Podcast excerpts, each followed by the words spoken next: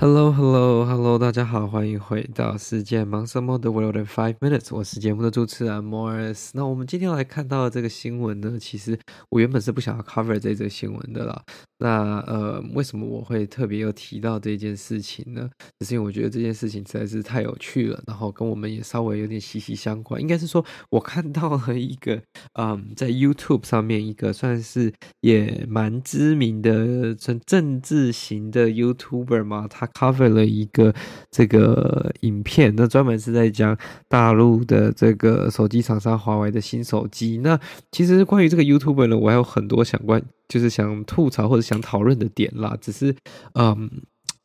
对，anyways，那个可以留到下一集有空的时候，我们再讨论那个这样子的效应跟这样子的一个经营模式。那我们今天就先把主题把它放到关于华为所提出的这一款新的手机。那华为的这款旗舰手机 Mate 啊 Mate 60 Pro 呢，它推出之后，其实受到他们呃蛮多就是中国大陆的这个呃这个消费者喜爱，然后也有预购，就是上千万只的这个。呃，成果啦，所以基本上销售其实没非常好的，但是，呃，为什么它会是这个很大的一个焦点呢？因为这是华为。推出的第一款五 G 智慧手机，为什么他们这么久呃之后才推出了这样子的五 G 手机？你看这个世界其他大厂啊，不管是 iPhone、Samsung，他们早就有出了五 G 呃所支援的这些手机嘛。那主要呢，就是因为呃美国对华为实施的这个 sanction 这个禁令，导致说这个华为没有办法像这个。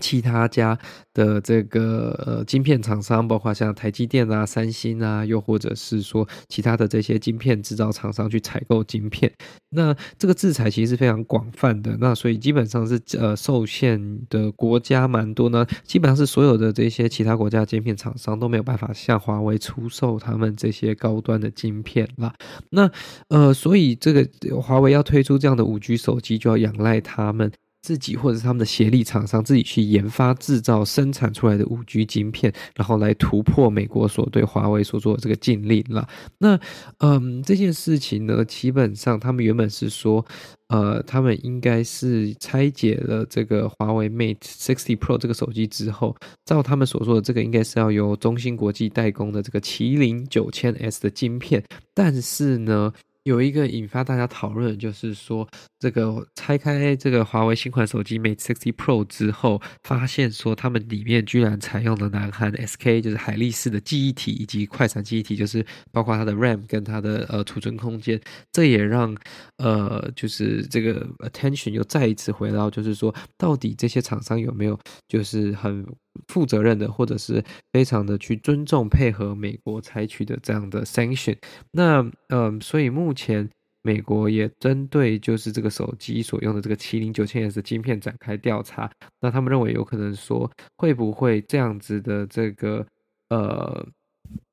晶片其实是其他国家的赞助，或者是其他公司呃偷偷去资助他们而所设计出来了。那嗯，很多韩国厂商其实是会担心，就是说这样子会不会又导致韩国厂商受到更严密的这个限制跟制裁？因为这一次 SK 海力士的晶片跟这个嗯这个储存记忆体呢，都落在了华为的手机当中。因为据 SK 海力士这边的声明是说，自从美国颁布了这个禁令之后，他们是没有跟华为有任何的业务往来。那针对这个问题，他们也在了解了。那所以这个就代表说，如果他们是没有这样子去采取呃这样秘密销售，或者是说呃 under table 这样子的行为的话呢，那代表着这个 SK 海力士的这个记忆体跟 SK 海力士的这个 RAM 呢，不小心透过了第三方管道或其他管道流入到流呃流到这个华为的手中。那这个有几个不同的可能性嘛？因为它没有直接这个海力士 SK 没有直接向华为出售这样的晶片，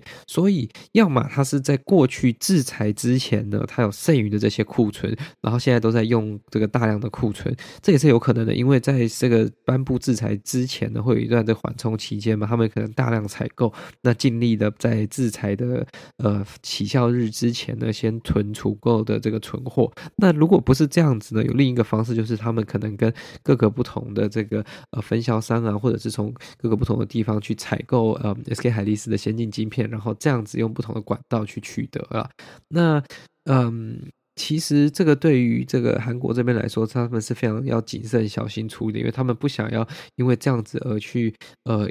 也就是让美国政府对他们的这个呃信任去减少，那有可能会导致他们在美国又或者是说在参与五 G 或者是未来更多技术的研发以及这个销售上面更严格的受到管制跟呃制裁啦。那其实这个禁令从二零二零年颁布以来啊，就导致说华为的这个五 G 手机的研发跟生产以及这个推出的速度是比较呃延后的。那因为这个，像我刚刚所提到，包括 SK 海力士啊、三星、台积电等等这些这些晶片厂商都没有向他提供任何的半导体了。那其实这件事情呢，也引发美国这个政界非常多的关注了，包括美国国安呃顾问呢苏利文，就是也有在周二的这个白宫记者会表示说，他们呃会必须要去分析华为这个新手机的功能以及它里面的这些 component 的成分。那他们我要去了解说有没有任何的厂商或者是各方漏。套过绕过美国对半导体的这个出口限制，来帮助华为呃制造这个晶片。那我觉得这个主要原因就是因为他们呃虽然这样的制裁本来就不是一个长久之计的，毕竟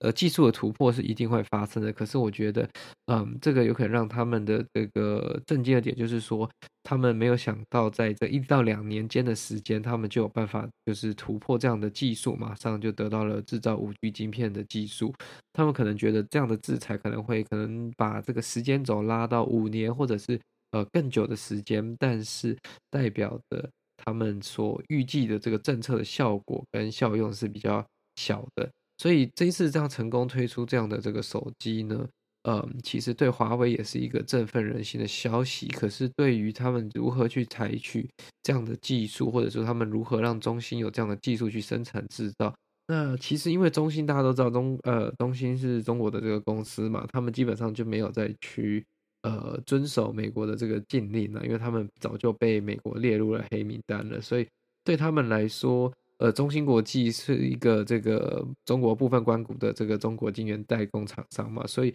他如果已经受到了美国的政府的制裁跟出口管制，他就没有必要再去呃去遵守这样的禁令。应该说对他们来说，遵守跟不遵守不会有太大的影响，因为他们已经是受到制裁了。那他们目前也没有办呃也没有办法，就是对他们去做加以管制。但是他们的技术可能维持还是在那大约七纳米左右的技术这样子。